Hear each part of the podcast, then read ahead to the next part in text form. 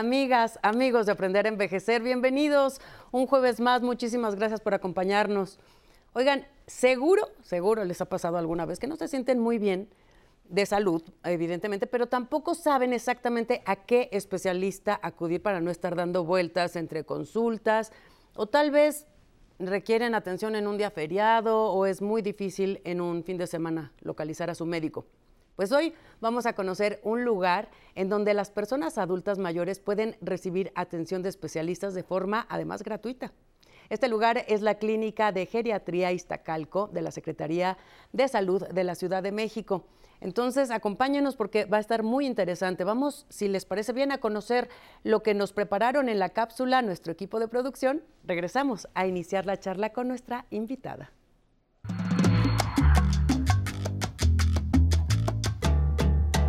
Es común que la persona adulta mayor requiera atención y cuidados especializados, sobre todo en materia de salud. Este día, en Aprender a Envejecer, hablaremos sobre los distintos servicios que ofrecen las clínicas de geriatría de la Secretaría de Salud de la Ciudad de México.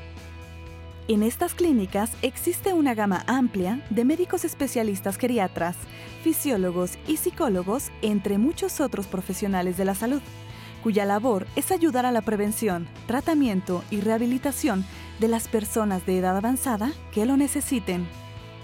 El objetivo primordial de estas clínicas es dar atención que ayude a la recuperación funcional de las personas mayores que lo requieran. Lo invitamos a conocer más acerca de estas clínicas. Acompáñenos en Aprender a Envejecer. Comenzamos. Para mí es un gusto de verdad darle la bienvenida hoy a la geriatra Fátima Pacheco Romero. Ella es coordinadora de la Clínica de Geriatría Iztacalco de la Secretaría de Salud de la Ciudad de México, como les comentaba. Fátima, muchísimas gracias por estar con nosotros. Muchas gracias por la invitación. Al contrario, es muy importante que vengas a, a contarnos cómo están trabajando, porque pues antes que nada es un lugar que ofrece una gran variedad de especialidades a las que puede acceder cualquier paciente y que tienen como eh, especialistas para tanto para el adulto mayor como a su vez eh, tratar en diferentes eh, pues áreas médicas, ¿no? Platícanos un poquito cuáles son como, como estas especialidades que tienen en la clínica. Sí, claro. Mira, lo más importante es esclarecer que adulto mayor empieza a partir de los 60 años. Em, el cuerpo va teniendo ciertas eh, disminuciones en las funciones, entonces eh, todos los médicos aquí son encargados de favorecer a que esas funciones se limiten lo menos posible.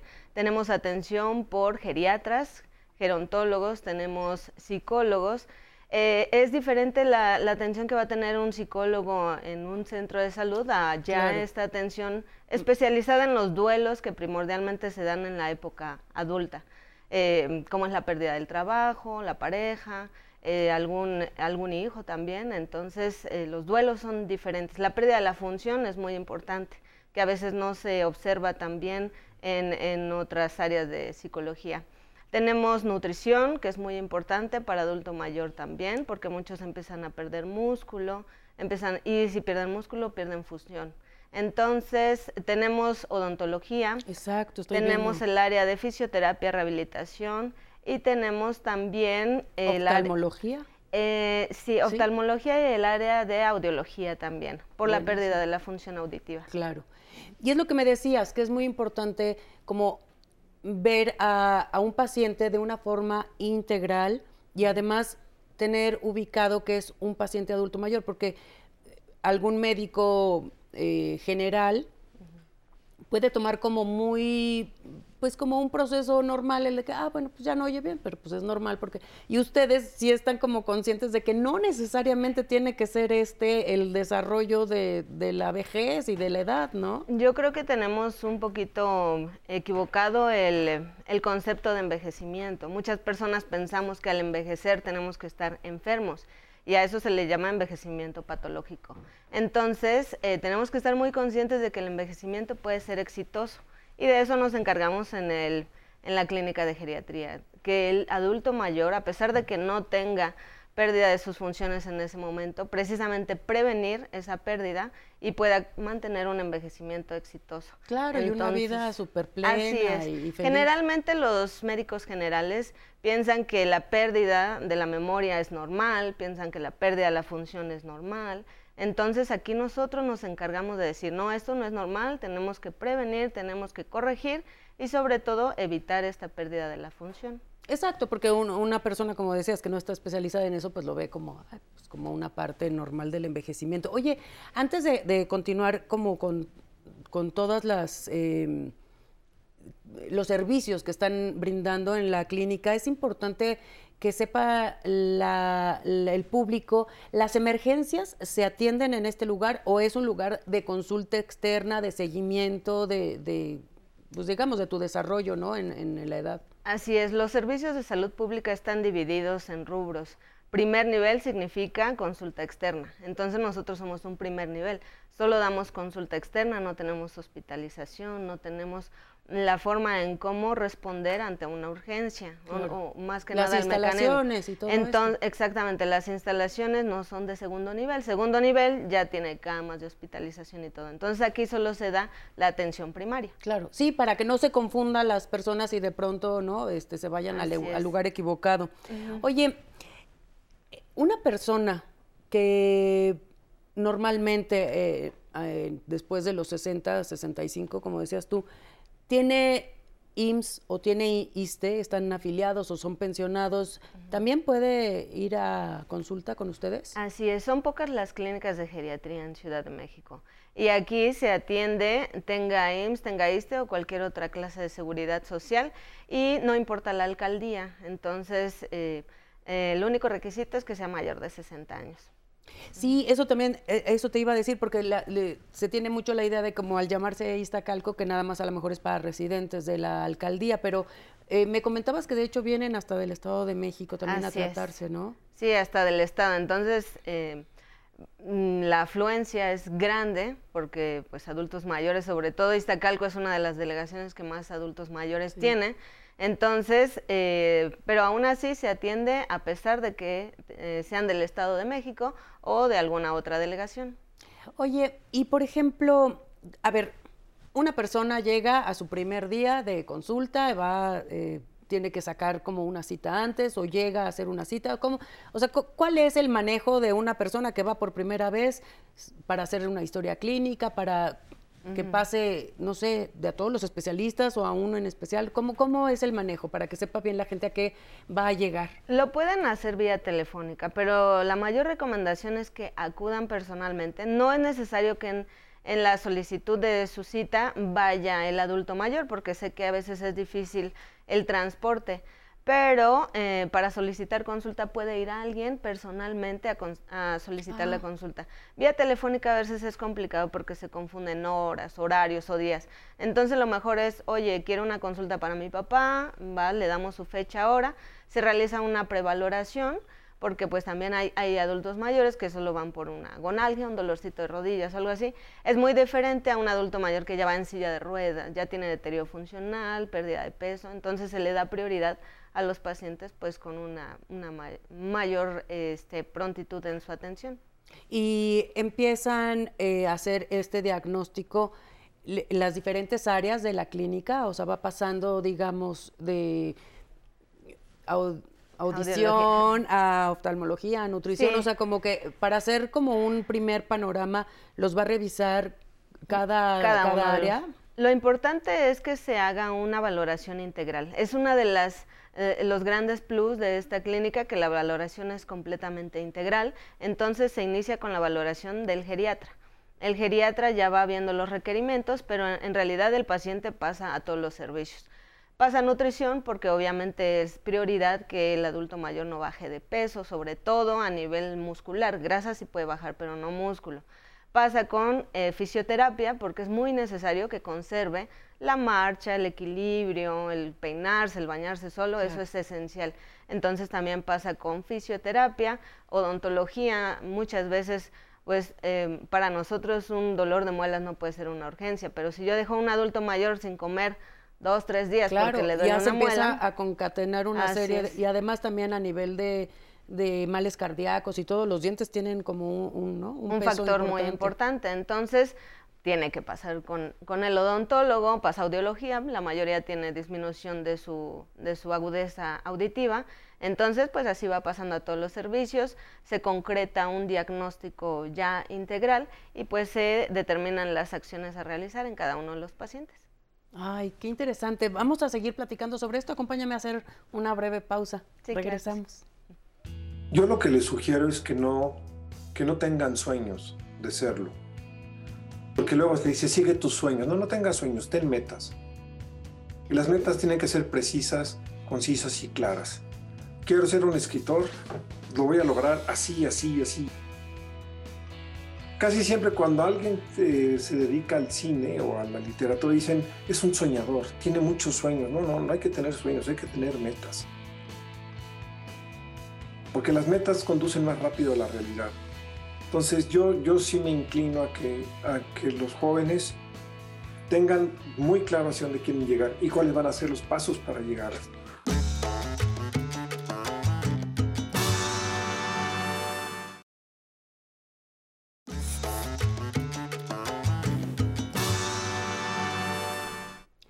Seguimos aquí en nuestra charla con la geriatra Fátima Pacheco Romero. Ella es coordinadora de la Clínica de Geriatría Iztacalco de la Secretaría de Salud de la Ciudad de México.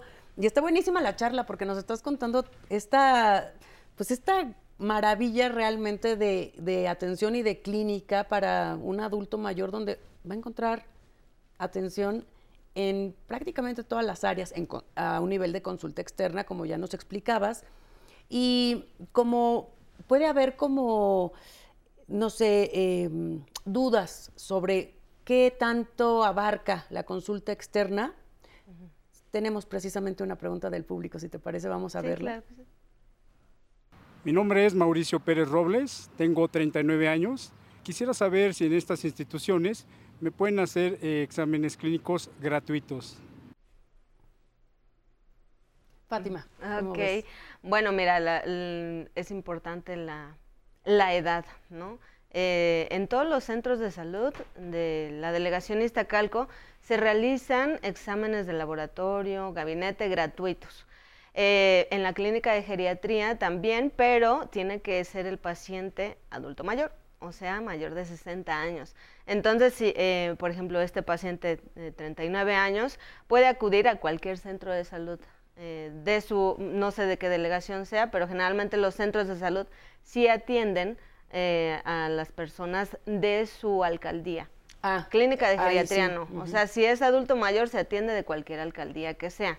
Y evidentemente se le hacen sus exámenes gratuitos. Oye, pero ¿y si hay algún análisis o algún estudio que ustedes requieren, ¿no? Eh, indicarle a, un paciente que se lo haga y no lo, no lo hacen o sea, no, no tienen el equipo, digamos, correcto ah, en la clínica Iztacalco, se canaliza a otro lugar y ya regresan a consulta con sus con sus resultados o cómo Sí, exactamente. Tenemos el enlace con pues todos los, los centros, ¿no? Si el paciente tiene IMSS, se le hace su solicitud de laboratorio ah. para que se lo haga en su IMSS. Si no tiene IMSS o ISTE, pues también en alguna, ah, exactamente, centro de salud o alguna otra vía de seguridad social. Y ya va con la receta que ustedes le, hicieron. Em, ¿Hay algún trámite previo, papeleo, para volverse ya como un paciente eh, fijo, digamos, en la clínica? Pues eh, primero solicitar la consulta. El día que soliciten la consulta y se haga la prevaloración, ya se le da fecha y hora de, su consulta y ahí obviamente se tiene que aperturar un expediente. Entonces, este tiene las, los requerimientos básicos, que es acta de nacimiento, comprobante de domicilio, CURP, y si tiene su IMSS o ISTE, la Cartilla Nacional de Salud ya es eh, de todas las instituciones. Entonces, pueden llevar su cartilla del IMSS o del ISTE a la clínica de geriatría para que ahí mismo se les agenden sus citas. Pero que no tengan miedo, es que es importante recalcar, recalcar esto, de que no porque el INE esté con un domicilio en otra alcaldía o porque tengan IMSS o ISTE, no, se les va a dar este, el servicio, al contrario, nada más es como un, mero trámite para, para que tengan todos sus datos, pero el servicio se les va a brindar. Así es, eh, pues todo expediente tiene que cumplir con cierta normativa, que es la documentación básica, pero lo importante de la clínica de geriatría es que el único requisito que necesitamos es que sea mayor de 60 años. Buenísimo. Oye, ahorita que hablábamos con la pregunta del público sobre los análisis y laboratorios y todo esto, ¿qué pasa con los medicamentos? ¿Se provee de medicamentos en la clínica o se les receta y ya ellos los consiguen a través de ISTE, IMSS o, cómo se maneja? Claro, toda Secretaría de Salud tiene un cuadro básico de, de medicamentos. Esos son los que se surten a nivel institucional. En dado caso que el medicamento que requieran se salga del cuadro básico, eh, pues eh, se le hace su receta y lo puede eh, tomar el paciente en cualquier otro centro de salud o en cualquier otra institución porque por ejemplo medicamentos controlados pues puede ir a su institución proveniente y ahí también ya se manejan medicamentos controlados. O sea, digamos que ahí sí les hacen válida la receta eh, aunque no venga del propio IMSS o ISTE, si viene del, centro de geriatría. Ah, Así es. Lo que, lo que hace el geriatra, porque muchos precisamente van al IMSS o al ISTE, y él pasa con el cardiólogo, neumólogo y todos los especialistas, el especialista en geriatría se encarga como de, de orquestar esta esta instrumentación y lo, lo, especifica para adulto mayor porque a veces las dosis son muy altas, o sea, tengamos en cuenta que a veces los adultos mayores pesan 40 kilos, 30 kilos y, y, tienen baja nutrimentación, entonces no tienen cómo transportar todos estos medicamentos. Entonces el geriatra se encarga de decirle, no, sabes que este medicamento tal vez cámbiamelo a la mañana, este va a ser la mitad, vamos a suspender este un poquito porque pues no necesitas, eh, por ejemplo, este... Eh, incontinencias urinarias, ¿no? Nosotros lo que hacemos pues es un tipo de fortalecimiento de esos músculos para evitar las incontinencias y evitamos el medicamento. Entonces, ¿Hay, terapias físicas también? Así es. Ah, sí, la fisioterapia se encarga de, sobre todo, fortalecimiento y pues en caso de algún evento traumático, algún, algún dolor exacerbado, pues entramos con la analgesia. Pero generalmente lo que necesita ese paciente pues es fortalecimiento. Los 365 días del año dan atención. Así es. Pero ¿cada cuánto necesita ir un paciente eh, ya de un adulto mayor? ¿Cada cuánto recomiendas tú que estén... Eh, exacto, eh, volviendo a valorarse o dándole seguimiento a lo mejor a algún, algún padecimiento? Pues em, yo les recomiendo mucho que esto es como el niño en pediatría, ¿no? Adulto mayor, ya no se le va a quitar lo adulto mayor. A partir de los 60 años ya necesita unas revaloraciones. Si no tiene em, disfuncionalidad, si no tiene pérdida de memoria o cualquier otro factor que nos esté alterando, puede ser una valoración anual. Si no, pues por lo menos cada seis meses. Si es diabético, hipertenso, cardiópata, pues lo mejor o lo más óptimo sería una vez al mes o cada tres meses. Pero eh, siempre se le solicita un adecuado apego al tratamiento, ¿no? Porque muchas veces... Eh, ya te empiezas a sentir bien y entonces como que vas, ¿no? Dejando el tratamiento o dejando de acudir a tus citas. Así es, sobre todo eh, poner también en consideración aquí al paciente y a la familia que ellos son parte fundamental del tratamiento. Porque muchas veces es, a ver, doctor, venga, cúreme y la verdad es que ya son enfermedades que llevan años. Eh, eh, aquí la inclusión es total, tanto la familia como el paciente tienen que hacerse pues responsables de su tratamiento también. La tarea del médico es diagnosticar, prevenir y sobre todo el tratamiento adecuado. Y pues la familia y el adulto mayor. Yo aquí sí quiero hacerle una invitación a la familia. Muchos adultos mayores acuden solos, entonces, si el adulto mayor tiene deterioro cognitivo, obviamente sale y se le va a olvidar lo que tiene que tomar, cómo lo tiene que tomar. Lo que tiene que comer, ¿no? Que también es. muy importante. Muchas veces incluso repiten las dosis porque pues olvidan y eso pues eh, causa un declive en el paciente también.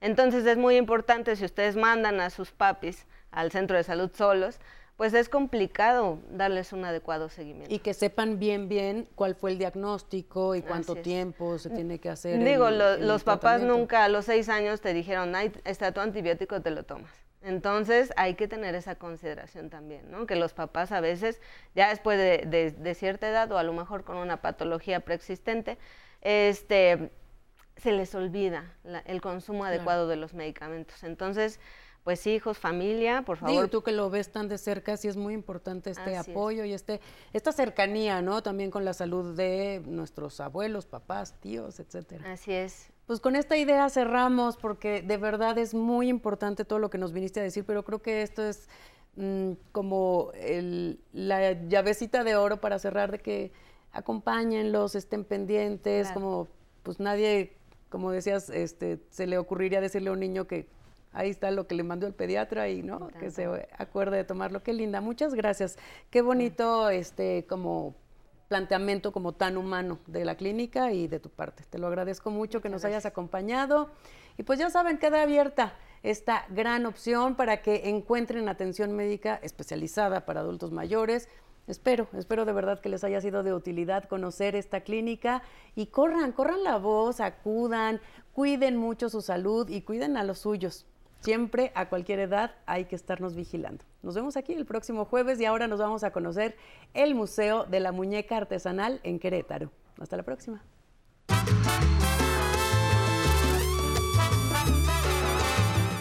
El Museo de la Muñeca Artesanal, ubicado en el centro histórico de Querétaro, es un destino muy visitado por turistas nacionales y extranjeros.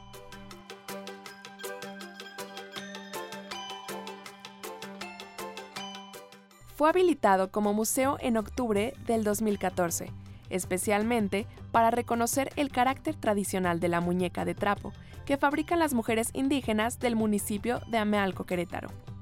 Esta muñequita de trapo de múltiples colores es conocida como lele, que en lengua otomí significa bebé.